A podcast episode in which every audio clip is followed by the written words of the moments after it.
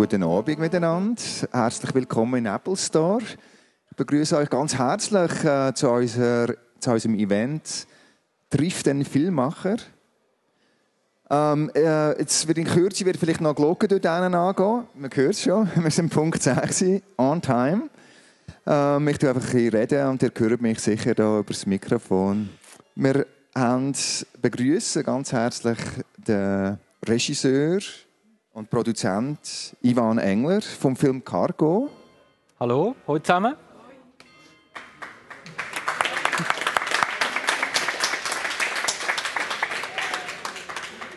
Und wir haben auch einen Gastmoderator da, den Sven Ebding. Er ist ein freier Journalist bei der Zeitung Landbote und wir haben ihn vielleicht auch schon mal gehört dem Radio 24 früher mal.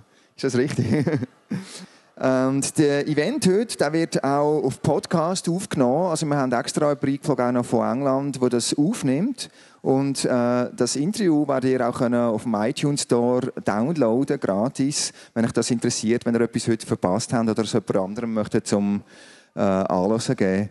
Äh, das ist eine Premiere, die wir hier haben. Wir haben Im Apple Store in Zürich haben wir noch nie einen Podcast aufgenommen. Also da wir, äh, das haben wir auch Freude auf unserem Laden hier.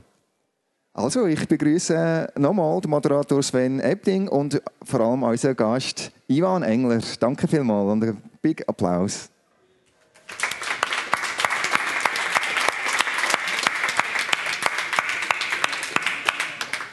Ja, herzlich willkommen Ivan, da bei uns im Apple Store. Freut mich sehr. Schön bist du gekommen. Ähm, du hast ja, bist eigentlich der erste Typ in der Schweiz, der einen Science-Fiction-Film gemacht hat.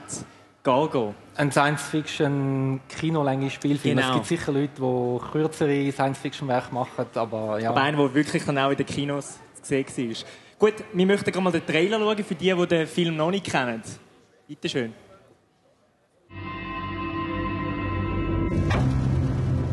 Ich habe mich beworben als Ärztin auf einem Cargoschiff. Dieser eine Flug. Und das Geld reicht, um nach Rea zu kommen.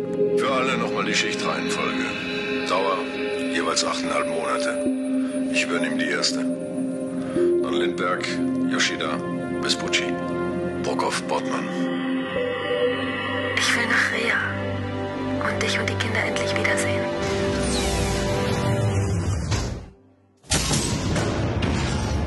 Da unten ist was. In der Frachtschleuse.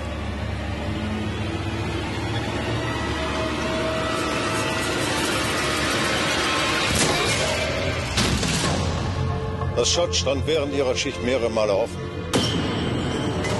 Sie wissen, dass das Betreten des Frachtraums streng verboten ist. Was wissen Sie über Station 42? Eine unbemannte Station wird offiziell zum Transportnetzknoten ausgebaut. Und inoffiziell?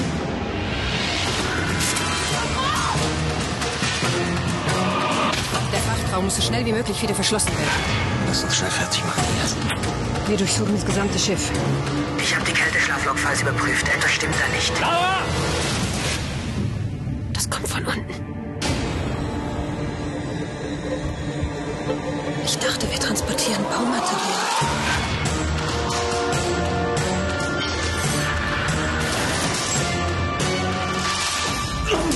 Kulpa belügt die ganze Menschheit.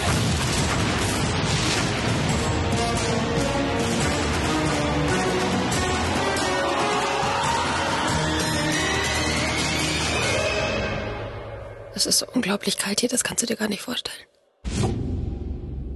Ja, also da chattert es ja recht in dem Trailer. Wie kommt man jetzt drauf, in der Schweiz einen Science-Fiction-Film zu drehen? Also, irgendwie ist ja das ein sehr spezielles Genre, jetzt auch gerade in der Schweiz. Bist du da eines Nachts erwacht und hast gedacht, genau das ist es, ich muss einen Science-Fiction-Film drehen? Nein, ich habe ähm, ich hab mich eigentlich nie getraut, Film zu machen. Ich, kann, ich bin ins Gimmick gegangen früher und habe gerne Geschichten erzählt und ein Hörspiel gemacht und ich habe schon immer in der Hand gehabt, einfach irgendwelche Geschichten zu erzählen, die halt nicht so ganz wahr sind. Und ich bin aufgewachsen auf dem Land mit so einem Fluss, wo der Nebel am ist und alles und das hat mich irgendwie zutiefst berührt. Und ich habe immer gedacht, es gibt sicher auch noch so Fantasiewelten, die ich nicht kenne, wo vielleicht, weiß auch nicht, hinter dem Nebel etwas ganz anderes ist, als ich mit den Augen das gesehen. Und das Weltall bietet sich dann wunderbar an, um Geschichten zu erzählen, wo wie halt die Welten spielen, die uns nicht bekannt sind, weil wir ja noch nicht selber weitergegangen sind als der Mond. Das darf man wenig vergessen. Auch wenn wir schauen sehr viel Science-Fiction-Filme und die Leute fetzen da im Weltall rum, aber selber sind wir noch nie weiter als der Mond. Ist, also klar ist das sehr weit, aber in terms of Science-Fiction ist das nichts. Also das hat dich als kleiner Bub wirklich schon interessiert, die Weltall, Geschichten erzählen, Storytelling irgendwo durch auch? Ja, und ich habe dann relativ viel meine Kollegen immer genötigt, mit mir zusammen Hörspiele zu machen. Was für Hörspiele zum Beispiel?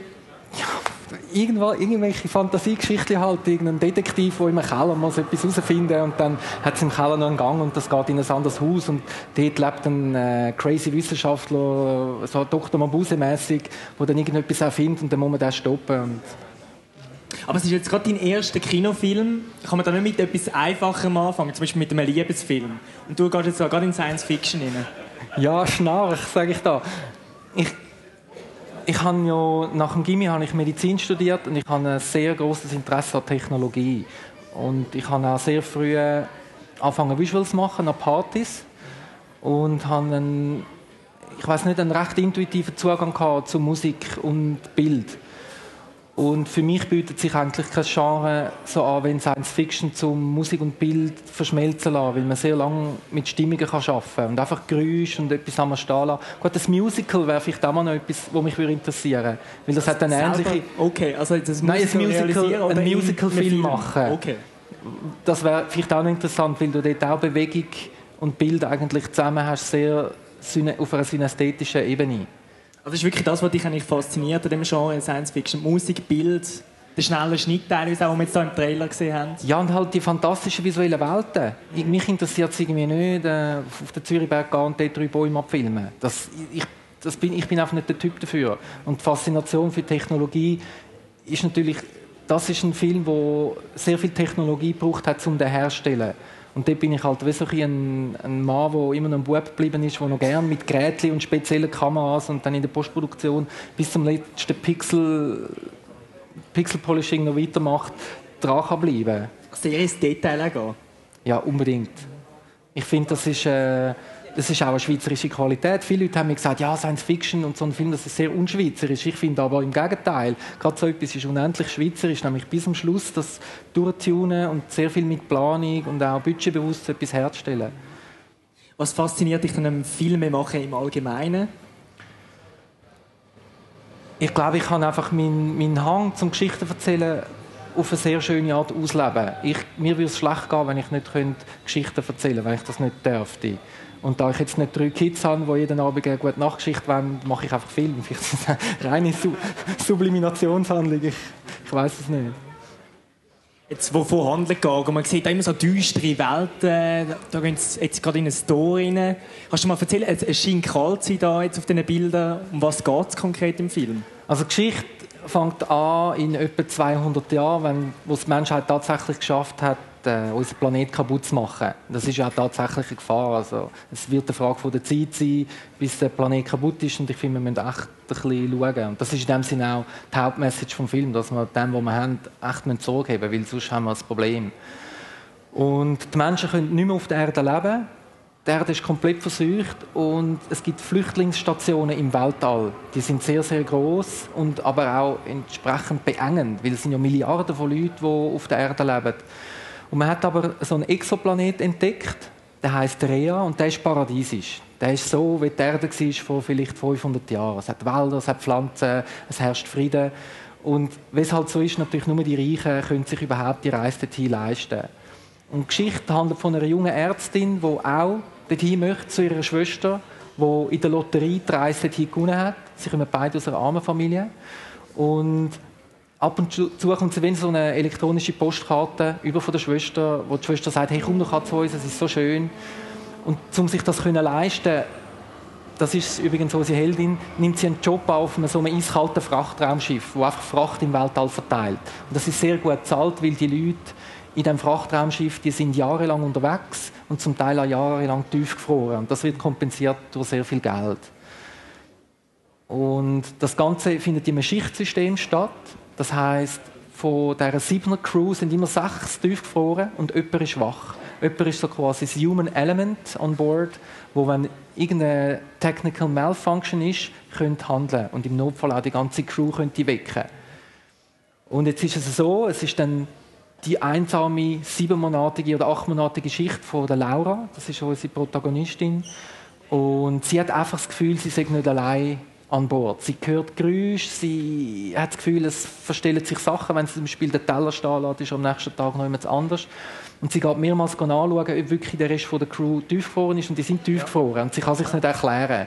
Und sie hat ein bisschen Angst, dass sie anfängt durchzudrehen, weil sie schon x Monate allein war. Und eines Tages hat sie aber Gewissheit, es passiert etwas, wo für sie der Beweis ist, es ist noch etwas anderes da an Bord. Und sie weckt dann den Rest der Crew auf und die Crew geht in den Frachtraum von dem Frachtraumschiff, obwohl es sehr, sehr, sehr verboten ist, dort hinzugehen. Und es ist auch sehr gefährlich in diesem Frachtraum, weil ähm, es hat Container, die sich ab und zu verschieben und man kann dort sterben und zu Tod gefrieren. Weil der ist natürlich nicht geheizt und im Weltall sind ja minus 230 Grad Celsius oder sogar noch ein bisschen kälter. Und prompt entdecken sie Sachen, die nicht an Bord sein sollten. Ich verrate jetzt nicht, was das ist. Was genau ist genau. Aber dann ist natürlich das klassische Katz-und-Maus-Spiel, ist ein Mörder, es sterben dann auch Leute und am Schluss stellt sich heraus, dass es noch viel weiter geht, als was ist an Bord. Es geht dann um eine Regierungslüge, es geht um Verschwörungstheorien und somit auch wieder um einen Aktualitätsbezug, weil heutzutage weiß man ja nicht, inwiefern einem die Regierungsstellen oder auch die großen Corporations anlügen. Das ist immer so ein bisschen, il y a toujours plusieurs, plusieurs aspects de vérité. Es ist so ein was ist Wahrheit und was ist Lüge. Also geht es immer auch darum, irgendeine Message mit einem Film können zu transportieren? Ich glaube, jetzt in dem ersten Film ist es mir darum gegangen, weil ich finde, als Geschichtenerzähler heute hat man eine Verantwortung. Man kann nicht einfach etwas machen, wo nur ein bisschen Fun ist. Ein Film kostet auch sehr viel Geld und ich finde, wo viel Geld investiert ist, treibt man automatisch eine soziale Verantwortung. Ich habe jetzt nicht einen super didaktischen Ansatz und muss jedes Mal eine riesige Message in den Film verpacken. Aber die Umweltzerstörung beschäftigt mich, weil ich bin auf dem Land aufgewachsen. Ich kenne das, wie es ist, wenn ein Acker am Morgen äh, noch dampft, weil er frisch umgepflegt worden ist. Und ich finde das schön und ich fände es schade, wenn es das nicht mehr gibt. Und darum wehre ich mich auch dagegen, dass zum Beispiel ähm, Regenwälder abgeholzt werden. Und ich finde, es liegt dann an jedem Einzelnen von uns, halt entsprechend Produkte zu kaufen, die sinnvoll hergestellt worden sind. Nochmal zurückzukommen zu deiner Jugend und zu den dampfenden Äckern. Was hast du ursprünglich gelernt? Wie also, wird man Filme machen? Ich habe ursprünglich gelernt, ich habe ein Gymnasium gemacht, Typus B mit Latein und ich wollte unbedingt Psychiater werden. Warum? Weil mich die menschlichen Abgründe faszinieren. Und ich glaube, ich bin selber auch leicht ein bisschen twisted, sage ich nicht krank, aber sicher twisted. Und ich habe dann aber gemerkt während dem Studium, dass so wie das Medizinstudium da in der Schweiz funktioniert, mir es nicht gefällt. Weil es ist sehr ein technischer Ansatz. Der Mensch wird angeschaut wie eine Maschine, wo man einfach etwas auswechseln kann. Und insbesondere in Psychiatrie, wo jetzt mehrere von meinen Kollegen, die mit mir ursprünglich studiert haben, drin arbeiten, ist sehr schlimm. Ich glaube, ich hätte das nicht vertragen. Ich wäre ein zu wenig stabiler Mensch. Und ich bin dann zum Berufsberater und habe erzählt über meine Faszinationen und dass ich gerne Hörspiel mache und fotografieren und irgendwie eben Geschichten erzählen. Und dann hat er gesagt, wieso gehen Sie in eine Filmschule?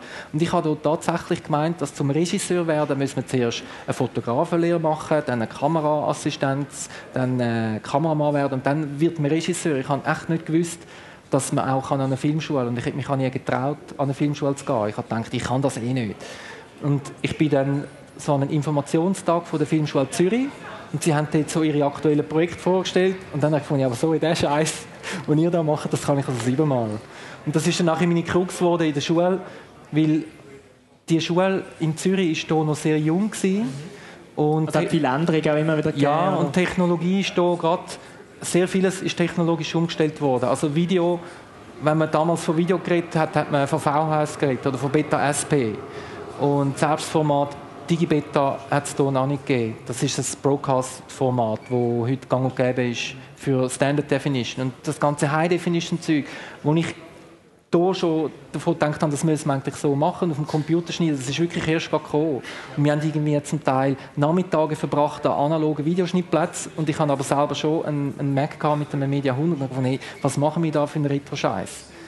Also Entschuldigung die Wortwahl, aber es ist wirklich, und durch das habe ich mich teilweise sehr zerstritten, mit der Schulleitung, aber ich denke, es ist für beide Parteien ein sehr fruchtbarer Prozess gewesen. Und, und dann habe ich abgeschlossen an der Filmschule im Jahr 2000. Das war vor zehn Jahren gewesen, und seitdem bin ich diplomierter Regisseur. Okay, also das gibt es wirklich, dass man diplomierte... In der Schweiz gibt es das Okay. selbstverständlich. Es hat mich noch nie jemand nach meinem Diplom gefragt, weil schlussendlich schaut man immer den letzten Film an, den man gemacht hat und man ist halt immer nur so gut wie Das ist eine. Präferenz eigentlich schlussendlich. Ja, schlussendlich ist es super hart, weil wenn man einen Flop produziert, dann ist man im Director's Jail. Das hat man letztens früh gesagt aus L.A. Ich kenne sicher alles Monopoly.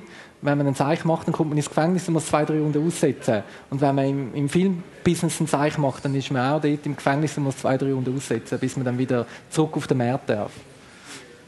Ja, das ist natürlich hart. Eben wie hart ist es allgemein, jetzt, jetzt vom Filmemachen zu leben? In der Schweiz? Eine heikle Frage. Also ich kann, ich, ich will sagen, jetzt mein Weg ist ein bisschen speziell, weil ich kann halt an diesen, zwischen 1990 und 2000 ist der ganze Party- und Eventbereich wirklich sehr stark aufgekommen und gewachsen. Und weil ich halt selber auch aufgelegt habe und Visuals gemacht habe, habe ich einen, einen sehr Quereinstieg eigentlich dort durch. Ich habe Visuals gemacht an Partys und zum Teil sind das auch sehr gesponserte Events von irgendwelchen Alkohol- oder Tabakfirmen und ich habe da wirklich recht gut verdient. Ich kann mich nicht beklagen und habe mir durch das auch vieles von dem Geld, das ich dann in Cargo investiert habe, ges- gespart. Und ich habe angefangen, dann Werbefilm zu machen, aber auch nie klassisch klassisch, sondern mehr halt so Cross-Media-Sachen und Corporate und Musikvideos, wobei Musikvideos in der Schweiz das zahlt überhaupt nicht, dort machen wir eigentlich eher Hinterschi, ist aber gut zum Lernen. Und schlussendlich heute kann ich vom Cargo noch nicht leben. Cargo wird jetzt international vermarktet und DVD und Blu-ray ist rausgekommen, wenn ihr da seht. Die läuft sehr gut, aber bis ich einen Batzen gesehen oder? Ich muss mir das vorstellen, wenn etwas verkauft wird, das Recht für den Film ins Ausland, dann kommt zuerst mal der Weltvertriebsgeld über und dann vom Weltvertrieb kommt irgendwie der Schweizer Vertrieb noch Zwack rüber und dann kommt noch der Produzent einen Zwack rüber und ich bin schlussendlich Co-Produzent und Regisseur. Und bis ich dann mal etwas gesehen dann all diese armen Leute natürlich ihre Vorinvestitionen, die sie ach, so sehr müssen immer machen, abziehen und abziehen und abziehen und abziehen. Und ich habe von diesem Film noch keine null, null Franken gesehen. Also vom Spielfilm machen kann ich nicht leben, von den Werbefilm und Corporate-Film aber okay. Also ich muss jetzt nicht mich beklagen. Aber du bist gerade gerade rausgekommen eigentlich mit dem Galgo, kann man sagen. Nein, ich bin überhaupt nicht rausgekommen. Ich selber habe, ich darf das glaube ich schon sagen, ich habe fast eine Viertelmillion eigenes Geld investiert. Das ist alles Geld, das ich je erspart habe in meinem ganzen Leben. Und ich habe viele Nächte nicht geschlafen und äh, die Herstellung von dem Film war auch oft nicht einfach gewesen. Wir haben auch oft wirklich Probleme gehabt, und Krisen und ich habe ein paar Mal gedacht, ich habe mein Investment verloren. Und mir ist es jetzt nicht wichtig gewesen, mein Investment wieder zurückzubekommen in Franken. Mir ist es einfach wichtig gewesen, quasi eine Visitenkarte zu haben, die ich zeigen kann. Aber es wäre ja schon noch cool, wenn vielleicht längerfristig wieder ein Geld würde zurückkommen. Jetzt von der ersten Idee bis der Film schlussendlich im Kino läuft, wie lange geht das? Also bei uns war es ein bisschen speziell, gewesen, weil ihr seht ja auch, da laufen übrigens solche Making-of-Aufnahmen, die ich für heute zusammengestellt habe. Es ist ein sehr ambitioniertes Projekt gewesen. und in der Schweiz fehlen oder haben bis anhin die Strukturen gefehlt, um so ein Projekt durchzuziehen. Das heißt, wir haben sehr viel müssen von null auf erarbeiten. Wir haben zum Beispiel kein Studio gefunden, das uns ein Jahr lang beherbergt, auch zu unseren beschränkten budgetären Mitteln und haben durch das in einer alten Industriehalle ein Filmstudio müssen reinbauen und ich muss mir das vorstellen. Zum Beispiel die alte Liftanlage ist nicht mehr gelaufen. Wir mussten den Lift müssen in Betrieb setzen. Wir haben alle Stromleitungen müssen selber legen, weil wir haben sehr große Skiwerfer gebraucht. Das geheißen, dass man zum Teil so riesige Anschlüsse braucht. Das haben wir müssen legen.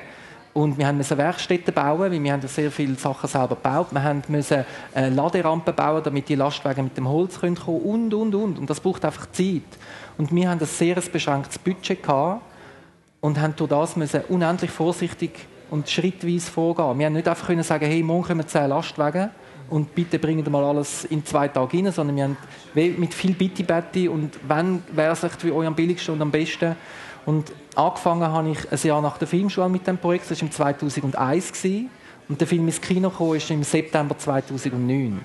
Also ich habe achteinhalb Jahre an diesem Teil geschafft und das ist wirklich, das ist unendlich lang und es ist auch schwer, dass die Vision, die man hat, von einer Geschichte nicht verwischt. Weil man muss gegen so viel Widerstand kämpfen und sich mit so vielen Personen immer auseinandersetzen und das ist zum Teil auch sehr schmerzhaft. Weil man entwickelt sich ja auch selber weiter. Es ist ja nicht... Hat die Geschichte gewandelt in, diesen achteinhalb Jahren? Absolut. Wir haben zuerst einmal eigentlich etwas anderes machen Einen kleinen, dreckigen Science-Fiction-Film mit Blutbad. Und das haben wir einfach nicht finanziert gekriegt und dann haben wir am Schluss gemacht Ökokollaps und die Heldin rettet ein kleines Mädchen und rettet die Welt. Und das ist dann auch finanziert worden. ist ja gut so. du hast jetzt gerade vorher vom Geld geredet, so ein Film kostet Geld. Ich weiß jetzt zum Beispiel, dass ein Tatort am Sonntagabend zwischen 1,5 bis 2 Millionen kostet pro Produktion. Wie teuer war Gargo? Etwa gleich teuer. Etwa gleich teuer? Ja, also die Sache war, wir haben uns entschlossen, das Projekt von A bis Z in der Schweiz herzustellen zu machen und zu produzieren. Nach relativ vielen Tests, das im Ausland mit interna auf internationaler Koproduktionsbasis zu machen, haben wir uns wirklich entschlossen, wir machen es komplett in der Schweiz. Und in der Schweiz gibt es ein Fördersystem vom Bundesamt für Kultur und ich bin ein Erstlingsregisseur gewesen. Das heißt, es ist mein erster Spielfilm, den ich gemacht habe, direkt nach der Filmschule. Und als Erstlingsregisseur kommt man nur beschränkte Mittel über man kommt nicht, ich kann nicht sagen, ich will da zwei Millionen, dort eine Million und so. Und insgesamt in Cash haben wir plus minus so zwei Millionen bekommen. Und eben zwei Millionen kostet ein Tatort. Einfach, und die haben kein Raumschiff und keine Visual Effects. Nicht. Einfach damit ich da den Vergleich habe gesehen und unser Produzent hat wirklich sehr fließig und ebenfalls eine jahrelange Arbeit noch Sponsoring organisiert. Das heißt Holz, Styropor, Farben.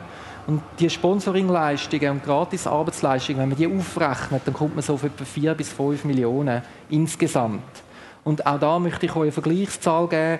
Ein Hollywood-Film, der ähnlich aussieht, also der Begriff Hollywood, einfach eine internationale Science-Fiction-Produktion, kostet mindestens 20 Millionen US-Dollar. Das ist das Minimum, darunter wird gar nicht gedreht. Ich bin jetzt einen Monat in L.A. und habe mit verschiedenen Produzenten geschwätzt, die mit mir den Film machen möchten. Und es war eine sehr lustige Situation. Gewesen. Wir haben über ein Projekt geredet, wo ich das Drehbuch gelesen habe. Und er, er hat mich gefragt, do you think we can make it for 15 million dollars?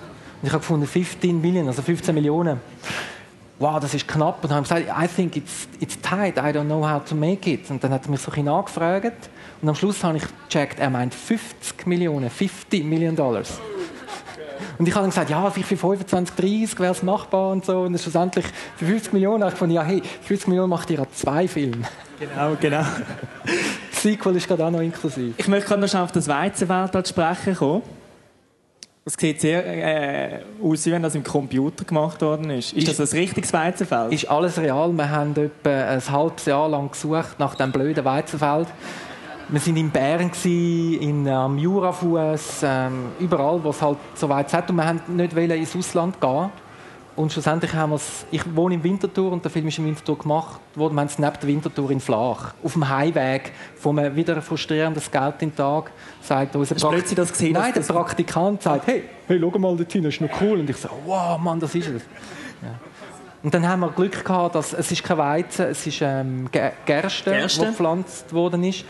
Und ich wollte unbedingt, wollen, dass es noch grün ist, um die Fruchtbarkeit zu zeigen. Und damit es grün ist und schon hoch, hat man einen sehr engen Slot. Das sind etwa drei Wochen, wo es grün ist und hoch. Und es hat permanent geregnet. Und wir haben wirklich gewartet, bis es so schön war. Und genau die drei und dann an diesem Tag haben wir gedreht. Und der Bauer, wie hat der reagiert? Hat er gesagt, ja, ja, ihr könnt aufs Feld kommen, könnt, könnt da drehen, ist mir gleich? Ja, wir haben ähm, einen Kran gehabt, wo quasi der Auslegen vom Kran übers Feld können schweben. Und nur die äh, weiß gewandete Frau hat müssen ins Weizenfeld rein und die hat halt ein paar Helmchen abgedruckt. Aber in dem Sinn das ist nicht weiter tragisch gewesen. also der Ernteverlust habe ich kompensiert mit einer Flasche Wein die ich ihnen gebracht habe und äh, ich habe nicht noch DVD geschickt. Da sieht man jetzt gerade noch eine Einstellung wie die Männchen, also wie die Schauspieler eigentlich über die Brücke haben, das ist eigentlich auch alles animiert. Oder wie schwierig ist es für die Schauspieler, sich da reinzuleben? Eben das Riesentor existiert eigentlich auch nicht. Das ist alles mit Bluescreen gemacht. Ja, es ist zum Teil schwierig gewesen, weil das, was ihr gesehen habt mit Tränen, auch wieder wegen beschränkten Budget, wir haben effektiv fünf Meter von dem Steg können bauen Und sie sind das dritte hintereinander und sie müssen ja ein bisschen rennen. Das heißt, sie haben immer irgendwie drei Schritte können rennen und dann haben wir wieder einen Schnitt machen. Und für die Sequenzen, wo total, die totalen Einstellungen, haben wir ein Motion Capturing gemacht. Das heißt, sie sind gerannt in einem sehr großen Studio. Wir haben sie abgefilmt und haben dann quasi die Bewegungsdaten, die wir extrahiert haben, aus ihren Bewegungen auf ihre Körper appliziert. Jetzt eben die Schauspieler, wie hast du die ausgesucht? Hat es ein Casting gegeben oder hast du die kennt? Von ja, sie haben alle müssen bei mir, zu mir heimkommen auf Casting Couch und dann haben wir mal geschaut, vor allem die Ladies. Nein, überhaupt nicht. Ähm, also Casting, die Besetzung von einem Film funktioniert meistens so, dass man zu einem Castingbüro geht. Das ist jetzt in meinem Fall eine Frau gewesen, die hat sehr viel Erfahrung mit Besetzung von Filmen. Und sie hat das Drehbuch gelesen und hat mir schon mal eine Vorempfehlung gemacht für jede Rolle. Und hat mir Bilder gezeigt, Fotos und Videobänder von den Leuten, die sie denkt. Und bei gewissen ist das sehr schnell gegangen. Ich ja, der oder die ist es. Und bei anderen ist das sehr ein aufwendiger, mühsamer Prozess gewesen, weil ich fand, ja, nein und nein und nein. Und zum Beispiel die Anna, die Hauptrolle, haben wir wirklich drei Wochen, nein, oder das, jetzt erzähle ich Laura. Ja, zwei, zwei Monate vor Dreh haben wir die noch gefunden, also wirklich sehr, sehr knapp. Wohingegen jetzt der Martin Rappold, der männliche Hauptdarsteller, den habe ich gut kennt und habe gedacht, das wäre doch mal wirklich eine coole Rolle für ihn, wo er sein Talent, das ich zum Teil wasted finde in den Schweizer Film, endlich mal zeigen kann. Und ich finde, er hat mich sehr, sehr positiv, sehr, sehr positiv überrascht. Schaut man da irgendwie auch auf spezielle Typen? Also eben jetzt Gargo, da hast du wahrscheinlich auch in deinem Drehbuch oder in deinem ja, im Drehbuch schon, schon spezielle Typen von Schauspielern oder du gesucht hast speziell? Beim Schreiben habe ich mir natürlich immer gewisse Typen vorgestellt. Einfacherweise bin ich so von Archetypen ausgegangen und habe halt irgendwelche Hollywood-Stars mir vorgestellt, damit ich weiss, wie die würden handeln, was sie würden sagen. Und habe dann den Production Designer und Storyboard Artist gebeten, doch mir mal Zeichnungen zu machen von diesen Leuten, damit ich so wirklich etwas habe visuell. Und die Sache ist ja, das ist eine Crew von sieben Leuten, die müssen ein bisschen zusammenpassen. Es können nicht alle gleich gross sein und dunkle, kurze Haare haben, sonst checkt man nachher nicht mehr, wer wer ist. Und ausgehend von der wichtigsten Rolle habe ich dann die anderen Rollen ein bisschen so besetzt, dass sie sich sicher visuell voneinander abheben. Aber im Zentrum steht natürlich immer das schauspielerische Talent. Also es nützt nichts, wenn man eine Gruppe hat von sieben Leuten, die jeder ein bisschen verschieden aussehen, aber sie können nicht spielen. Und schlussendlich jetzt haben die Typen gepasst, so wie du dir das etwa vorgestellt hast? Hey, nein, sie haben überhaupt nicht gepasst und der Film ist ein totaler Haferkäse. Nein, Natürlich, ich muss sagen, ich hatte sehr Glück, gehabt, weil mir, uns ist etwas passiert. Wir haben eigentlich in 2006 sind wir drehbereit und haben drehen in dieser Industriehalle, wo alles ready war. Und ich habe an einen Baustatiker angerufen, weil es sehr viel Schnee auf dem Dach hatte. Und ich gelesen habe in einer Zeitung, dass in Deutschland ein Hallenbad zusammengestürzt ist, weil so viel Schnee auf dem Dach war. Und ich gedacht, hey, uns könnte das auch passieren, weil wir haben recht viele Skiwerfer an die Decke gehängt. Und der Baustatiker ist dann gekommen und hat gefunden, hey, das Dach ist völlig easy, aber ich muss leider die Halle per sofort schliessen, weil der Boden ist einsturzgefährdet. Und das hat für uns geheissen, dass wir alle Sets haben müssen etwa 10 cm lupfen und einen Zwischenboden reinbauen. Und ihr müsst euch vorstellen, das sind, ich weiß nicht, 30 Tonnen Material. Und für unsere beschränkten finanziellen Mittel ist das natürlich der totale Neckbreaker gewesen. Das ist wirklich, das hat uns beinahe ins Knick gebrochen. Und durch das haben wir das ganze Projekt zwei Jahre zurückstellen. Und ich habe mir in diesen zwei Jahren wie nochmal können von allen Rollen und von allen Überlegungen, die ich mir gemacht habe, wie nochmal eine Zusatzüberlegung machen. Und insofern hat ein Regisseur die Chance nicht. Irgendwann dreht man einfach und dann, dann ist es einfach so, wie es ist, und Punkt. Und ich habe nochmal können Abstand nehmen auch wenn das finanziell sehr geschmerzt hat, das Ganze, das können wir so glauben, das hat, das hat wirklich wehgetan hat mir das die Chance gegeben, auch gewisse Rollen nochmal zu überdenken. Und gewisse Schauspieler haben eh nicht mehr können. Die sind terminlich, die haben Terminkollisionen gehabt. Und ich habe zwei, drei Rollen wirklich mit meinen absoluten Traumschauspielern können besetzen, wo, wo, wo es ihnen damals gar nicht gegangen ist. Und so habe ich am Schluss ein Ensemble gehabt, wo wirklich jeder Schauspieler ist der oder die gewesen, den ich von Anfang an unbedingt wollte. Und das ist recht selten, weil meistens muss man mit Kompromiss leben. Ich habe nichts gemacht. Was war äh, eine grosse Herausforderung sonst noch gewesen, neben den Schauspielern suchen und finden? Ich stelle da das super 3D-Cover wieder. Es gibt übrigens, ich, ich mache ungern Werbung für Mach ruhig. meine eigenen Produkte, aber es gibt eine Spezialedition vom Film mit einem 3D-Cover. Das kann man nur in Deutschland kaufen. Ich weiß nicht, wieso, dass man es in der Schweiz nicht kaufen kann. Es kostet ein bisschen mehr, aber das Cover ist wirklich, I think it's, it's really amazing. Anyway, also kaufen die DVD, die es noch nicht kennen, weil all die Sachen, die ich da sehe, die sind dann auch auf der DVD drauf als Zusatzmaterial. Aber anyway, sehr schwierig war, das Ganze zu planen. Weil wir so wenig Geld hatten, haben wir müssen im Vornherein bereits alles minutiös geplant haben, damit wir mit unseren wirklich beschränkten finanziellen Mitteln das nur noch haben können abspulen. Es ist nicht möglich gewesen, auf Set zu kommen und zu finden, oh, es wäre noch cool, kann man da oder da, weil Time is Money und wir haben zwei Monate Zeit gehabt, um das alles zu drehen. Und alles planen im Voraus ist zum Teil sehr schwierig, weil das Drehbuch ist noch am Entstehen und man muss sich irgendwie bereits entscheiden für Shots und Räume und Einstellungen und das habe ich wirklich das Schwerste gefunden. Und noch schwerer, sich dann an die Planung zu halten, wenn man merkt, hey, es gäbe noch etwas viel Cooles. Und dann wirklich zu sich selber straight sind und sagen, ja, oder Filme machen ist immer ein Kompromiss. Es, glaube, es gibt keinen Regisseur, der 100% das machen kann, was er will, weil es ist immer ein Stress. Und unendlich Budget hat auch der Peter Jackson nicht, weil dort ist es einfach noch, noch mehr aufblasen. Und ich denke, die Kunst ist herauszufinden, wo mache ich einen Kompromiss und wo schaue ich einfach im Boden und stampfe so lange, bis irgendwie alle finden, okay, der Ivan ist zwar ein totaler Idiot, aber dann geben wir ihm halt den Kamerakran. Und oder Regie machen heisst auch nicht mit jedem auf dem Set der beste Freund sein, sondern man muss halt einfach relativ hart sein und die Vision ist mein bester Freund und ich bin der beste Freund von der Vision. Und klar möchte ich zu den Leuten auf dem Set nett sein, das ist ja logisch, ich bin nicht ein fieser Sieg. Aber schlussendlich, wenn es darum geht, meine Vision zu verteidigen, dann muss ich unendlich streng sein und sagen, hey nein, es tut mir leid, so geht es nicht, das muss anders sein und Punkt. Dass man sich da auch durchsetzt. Dass man wirklich bei der Vorproduktion eigentlich schon sagt, mal, wir müssen... Je besser die Vorproduktion plant ist, je weniger muss man sich durchsetzen. Mhm. Und auf, man kann nicht alles eins zu eins machen wie in der Vorproduktion, also muss man auf dem Set Kompromiss machen und dann muss man sich entscheiden, wo mache ich einen Kompromiss und wo, wo bleibe ich einfach innerhalb vom Plan. Und das ist, kostet auch immer wieder Geld. Oder? Ein, ein, einen halben Tag nicht das machen, was man geplant hat, das kann schnell 50'000 Franken kosten. Was gibt es für Anekdoten, die da sonst noch passiert sind, außer jetzt im Dach, wo fast eingestürzt ist? Gibt es noch etwas Schönes? Hat sich jemand verliebt auf dem Set? Oder?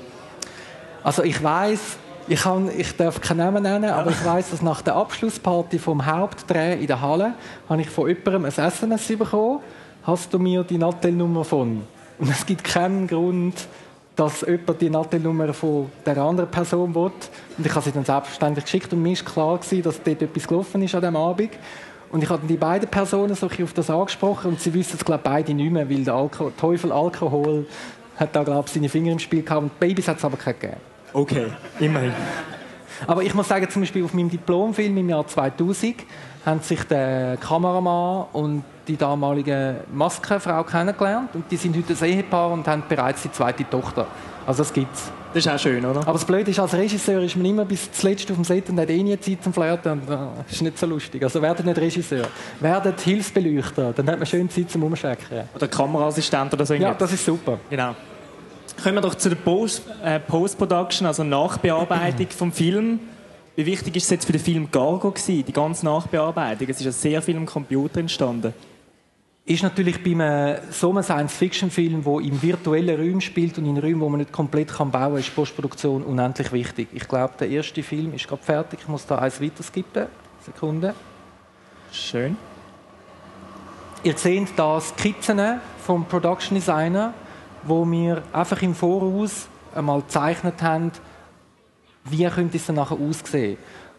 Und man muss sich dort schon entscheiden, was wird virtuell gebaut und was wird tatsächlich gebaut. Und es ist interessant, dass wir haben ja aufs Budget schauen, dass alles, was man richtig baut, kommt schlussendlich fast billiger, weil das kann man dann wirklich abfotografieren von A bis Z und es braucht keine Postproduktion. Und ein Science-Fiction-Film mit Raumschiff kommt nicht aus ohne Postproduktion, ist ganz klar. Wir haben versucht, Sachen zu machen, die wir mit unseren Mitteln auch lösen können. Also sprich, wenn es Compositing hat, Compositing ist, wenn man einen Vordergrund mit, also einen realen Vordergrund mit einem virtuellen Hintergrund zusammen composite, zusammen kombiniert, meistens mit Greenscreen, dass wir zum Beispiel die Kamera nicht bewegen. Weil wenn sich die Kamera bewegt, dann muss man zuerst ein Tracking machen. Das Was heißt, die, die Kamerabewegung wird übersetzt in eine virtuelle Kamerabewegung, weil die virtuelle Kamera muss sich ja dann auch gleich bewegen und das Tracking allein, das geht einfach relativ lang. Und auch dort Time is Money. Das heißt, alle Shots, die Compositor sind, zu 90 Prozent sind mit einer Locked Camera vom Stativ gsi, wo nicht mal einen Schwenk gemacht hat. Zum Beispiel eine Methode gsi. Oder wir haben versucht zu vermeiden, dass die Leute sich sehr schnell bewegen, wenn wir Compositing haben. Wie wenn man sich sehr schnell bewegt, gibt es Motion Blur. Und Motion Blur kann man vermeiden, indem man sehr kurze Belichtungszeiten hat. Sehr kurze Belichtungszeiten heißt aber wiederum, dass man viel mehr Licht braucht. Und viel mehr Licht kostet wieder Geld. Und Motion Blur im Compositing heißt, dass man, wenn man hinten grün hat, wo man dann äh, die, Maske, die Stanzmaske auszieht und vorne einen unscharfen Hintergrund, dass man die Stanzmaske nicht sauber machen kann. Das heißt, dass man zum Teil von Hand muss mit Maske das anzeichnen und dort, das ist einfach, ich, ich sehe, das hat doch eine, eine relativ große Komplexität von der Planung und wir haben das einfach strikt eingehalten und darum haben wir für etwa ich sage jetzt mal, etwa eine halbe Million Franken ist bei uns in die Postproduktion eingeflossen, so plus minus. Und das ist auch wieder nichts, weil Postproduktion selber umfasst ja den Schnitt, die Vertonung, das heißt Vertonung allein ist Musik, der ganze Dialogschnitt, alle Grüße, das ganze Sounddesign. Ähm, dann natürlich zur Surround-Mischung, wir haben das äh, 7.1, äh, Dolby Digital AX Plus und weißt du nicht, was noch alles gemischt in Hamburg. Das kostet ja alles auch. Das ist alles in dem Postproduktionsbudget rein. Und dann das ganze Abtasten vom Filmmaterial, das muss man alles digitalisieren. Ich gehe da einmal eins weiter. Jetzt übrigens, da kommt eine Bildserie vom Dreh. Das ist die Halle, wo wir drin gedreht haben. In der Studio Kälte. eigentlich? Ja. Also Postproduktion umfasst auf der Bildebene den Schnitt, dann das ganze Compositing, natürlich auch das Tracking, dann das ganze Modellieren von diesen CGI-Environments und das Modellieren ist ja noch nicht alles. Man muss dann die Modelle auch noch texturieren. Und damit man es kann texturieren wenn es auf realen Sachen basiert, muss man die texturieren mit Sachen, die man fotografiert hat auf dem Set und dann muss man es beleuchten und rendern und auch rendern kann man nicht einfach, also ich habe auch ein Laptop und einen coolen 8-Core daheim, aber wir reden da von Rendering, wo auf einem 8-Core ein Bild eine Stunde geht und es hat 25 Bilder pro Sekunde. Das heißt, man muss ganz viele Computer zusammenschliessen zu so einer sogenannten Renderfarm und allein auf all diesen Computern ein Betriebssystem installieren, einen Render-Client installieren, das braucht einfach Zeit und das kostet auch alles immer ein bisschen. Wie viele Computer haben wir da benötigt, dass wir das alles können rendern und nachbearbeiten? Also wir haben eine Crew von etwa 30 Leuten in der Post-Production und unsere Renderfarm hat, das sind etwa 30 bis 40 PCs gewesen, und pro PC haben wir 8 Cores gehabt. Und wir haben dann aber relativ gleich gemerkt, dass die 4 GB RAM, die wir zuerst installiert haben, nicht langen. Und blöderweise haben wir sehr günstige Motherboards gekauft, die nur 4 GB RAM vertragen und haben durch das auch alle Motherboards nochmal müssen ersetzen, wo wir dann den nächsten Render gemacht haben. Also wirklich, ich tue jetzt extra ein technische Details euch droppen, weil ich, mir ist es auch wichtig, dass ich sehe, das ist wirklich, man sieht ja immer so im, in diesen Making-of im Fernsehen, ja, da hockt ein paar Freaks und dann irgendwie am Schluss sieht es cool aus. Aber da dahinter steht eine enorme Technologie. Weil das ist ja dann auch, die, die Sachen müssen auch vernetzt sein, das Netzwerk muss administriert werden und, und, und. Also das ist wirklich, das ist recht nerve-wracking für uns alle. Vor allem, weil in der Schweiz in diesem Aufwand hat das noch nie jemand gemacht. Wir Sie haben, haben eigentlich alles selber in der Schweiz installiert und, und äh, ja, das wir aufgebaut haben eigentlich. Oder vieles ist auch Trial and Error. Man macht etwas und merkt, oh, das bewährt sich nicht. Ein Beispiel war, wir wollten rendern auf einem Windows-Client und haben dann gemerkt, es rendert nicht sauber, also haben wir umgestellt auf Linux. Und das ist allein die Umstellung, das haben wir einfach selber merken und das weiß man erst, wenn man es macht. Da kann man noch so viel vorher das lesen. Das muss man einfach applizieren und dann merkt man. Das gehört auch zum Prozess vom Filmmachen. Es ist so ein, ein Testen und dann wieder ändern. Mit welchem Programm hast du jetzt so vorwiegend geschafft, jetzt bei der Post-Production? Gut, ich als Regisseur habe natürlich relativ selten effektiv jetzt profunde Compositings gemacht. So, der Großteil vom Compositing ist auf Toxic gemacht worden. Das ist so ein Autodesk-Produkt, wo halt sehr gang und gäbe ist und auch international verbreitet und so eines von diesen Programmen, wo man wirklich braucht für Compositing. Wir haben gewisse Sachen auch in After Effects gemacht. Das After Effects ist auf 64-Bit Das heißt, wir haben wirklich, wenn man einen Film in 2K produziert, ein altes RAM-Problem gehabt Geschnitten habe ich es jetzt selber auf Final Cut, was sich sehr bewährt hat. Und was hast du geschätzt an dem Programm Final Cut? Ja gut, ich weiß nicht, ich bin einfach, ich habe Avid nicht gern. Das ist eine, das ist eine Gefühlssache. Ich kann jetzt nicht, es, ich, ich kann jetzt nicht sagen, was es ist. Es ist wirklich eine Gefühlssache. Ich hatte vorher das Media 100 gehabt, wo mir sehr gelegen ist. Und wir haben dann alle Leute aus der Post gesagt, hey, Final Cut, da hast du ein Problem und irgendwie Timecode und EDL und so. Und ich kann mir sagen, hey Jungs, ihr bezieht euch irgendwie auf Final Cut Version 1. Genau. We live in year 2008 und das Programm ist wirklich erwachsen. Und ich habe es einfach, ich habe es wirklich geliebt. Ich, ich, also, ich weiß, wir sind jetzt im Apple Store und ich möchte jetzt nicht unbedingt Apple-Werbung machen, aber ich habe jetzt wirklich ein cooles Programm gefunden, wo alle Funktionen, die ich gebraucht habe, gehabt hat und es ist auch highly customizable und ich habe mir alle meine Keys so gemacht wie in Pro Tools, wo ich auch sehr viel drin arbeite und dann wirklich zack, zack, zack. Du hast schon die ganze Tonbearbeitung eigentlich nachher in Pro Tools gemacht. Das ha- haben wir in Pro Tools gemacht, ja. Weil auch dort, das ist eine sehr verbreitete Plattform. Ich habe auch ein eigenes Pro Tools noch daheim und habe das gerade mit dem Final Cut können austauschen. Und auch dort ist es ja darum, budgetschonend zu arbeiten. Und das heisst, dass man möglichst ineinander verzahnt schafft und Ressourcen schonend und nicht auf sieben verschiedene Systeme, auf 20 verschiedene Plattformen mit 100 verschiedenen Software schafft. Jetzt eben, wenn man Post-Production macht, dann muss man vielleicht auch, wenn Pre-Production nicht so gut war, Kompromisse eingehen. Ist euch gut gewesen, dass ihr keine Kompromisse müssen machen Ich muss sagen, der, ich habe euch ja vorher gesagt, der Regieführer heisst Kompromiss machen. Und während dem Dreh habe ich einige Kompromisse müssen machen, einige sehr schwere Kompromisse. Und in der Post-Production habe ich fast keinen Kompromiss müssen machen. Was heisst fast kein? Wo hast du einen Kompromiss eingehen? Ja, zum Beispiel beim finalen Grading hat dann irgendwann hat's mal geheißen, Ivan ist jetzt gut. Ob jetzt da noch 0,3% blau mehr ist links oben, das sieht wirklich niemand mehr. Dann haben wir sagen, bist du sicher? so, das, ist, das sind die Kompromisse gewesen. Wie lange haben wir jetzt in der Post-Production insgesamt? Ein Jahr. Ein Jahr. Ja, und das ist, auch das ist lang. Und wir haben mit sehr vielen jungen Leuten geschafft, die gerade von der Matur gekommen sind und quasi bei uns ein Praktikum gemacht haben. Und wir haben sie drei Monate eingeführt. Und die sind super gewesen. Wir haben zum Teil enorm Glück gehabt, weil die äh, Leute wirklich... Übrigens, das ist ein Greenscreen, wo man dann vorne dran die Leute davor ausstanzen kann. Und ich sehe, dass die Wahl von der orangen Gewändli sehr wohl etwas zu tun hat äh, mit Komplementärfarben von Greenscreen, weil da hat man ein bisschen weniger Bild. Also je weiter weg, meine ich, ist, desto besser von dem Grünen. Ja, genau. Wartet mal, ich gehe mal in dieser Präsentation weiter. Das sind übrigens verschiedene Cargo-Poster-Varianten. Jetzt kommt dann noch etwas sehr Cooles. Wir sind nämlich da in Japan. Das ist ein japanisches Poster. Und wir sind in Russland. Yes!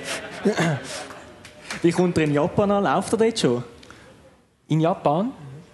Äh, keine Ahnung. Ich kann nicht Japanisch. Ich kann nur das Poster sehen und der Weltvertrieb sagt, er sei verkauft worden. Ob die Kinopremiere schon war, ohne mich, weiß ich nicht. Ich hoffe doch sehr, dass ich dann auf Tokio eingeladen wird und kann Sushi essen.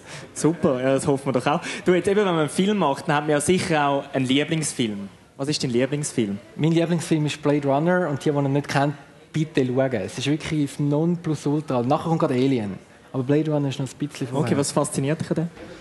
Das Postapokalyptische und ich denke, der Ridley Scott hat es hier geschafft, das sind ja noch tiefe 70er und frühe 80er Jahre einen visuellen Stil zu setzen, den ich finde, ist heute noch aktuell im Science Fiction.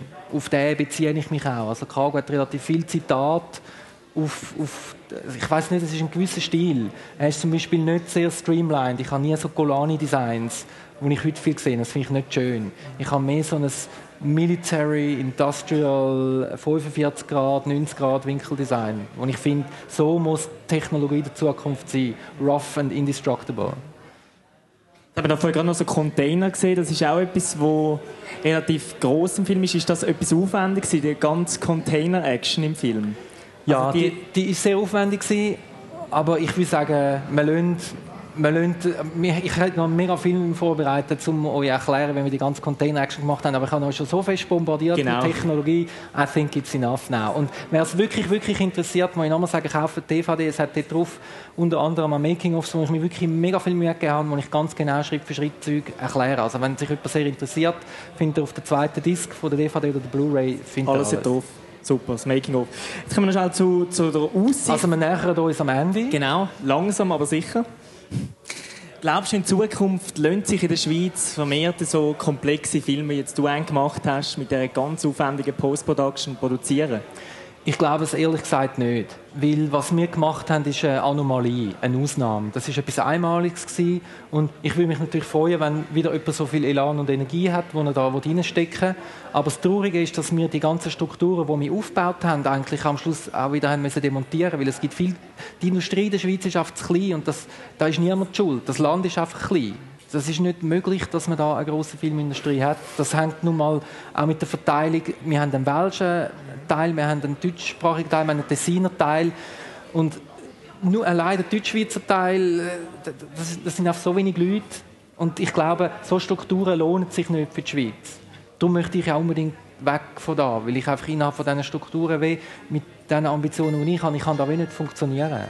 Eben weg von da, Hollywood. Hat Hollywood genau. schon bei dir? Mhm. Also übrigens, ich finde es super cool, dass Sie da kommen, bei diesem super schönen Wetter. Ich wäre zu faul gewesen zum kommen, ich wäre irgendwie an Letterkenken, ich baden. Ich schätze es also sehr, danke vielmals, sind Sie da. Ja, ich habe tatsächlich ein Telefon bekommen von einer super Agentur in Hollywood, bereits letzten Juni, wo der Film noch nicht mal fertig geschnitten ist. Die haben irgendwie wirklich ihre Fühler weltweit und ich bin vor einem Monat, einem Monat da gewesen, und wenn jetzt alles gut geht, kann ich wirklich bald so einen richtigen, fetten Hollywood-Blockbuster drehen. Das wäre mein Traum. Das heißt, du bist jetzt fleissig am Drehbuch schreiben, oder? Ich schreibe ein Drehbuch selber und an vier Drehbüchern bin ich zusammen mit den Autoren aus LA am Arbeiten. Und also eins, ich jetzt gerade vorgestern das Gespräch mit meinem Agent und eins ist jetzt wirklich sehr, sehr gut, steht in der Finanzierung. Okay, also fast vor dem Abschluss. Ja, und es ist auch wieder Science Fiction. Also ich werde meinem Genre treu bleiben. Keine Angst, ich mache keine Romantic Comedy. Auch wenn ich das coole Film finde, aber... Gut, no hat ja ein bisschen Liebe drin und ein bisschen Horror oder, im Film. Ja, ja alles ein bisschen... immer die Liebe. Immer der Schubidu.